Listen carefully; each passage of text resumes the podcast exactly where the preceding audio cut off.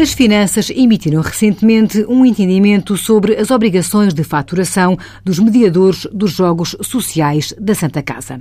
Considera AT que o mediador dos jogos exerce uma atividade de intermediação atuando por conta daquela instituição. Prestam serviço através da publicidade aos jogos, registram apostas e efetuam pagamentos por conta dessa entidade, tendo em vista a assistência à celebração de um contrato de jogo entre o Departamento de Jogos e os apostadores. Com este enquadramento, os mediadores são obrigados a emitir uma fatura à Santa Casa pelas comissões oferidas durante a semana. Esse serviço de intermediação dos jogos sociais é uma operação isenta de IVA, devendo ser declarada como tal pelos mediadores na declaração periódica de IVA.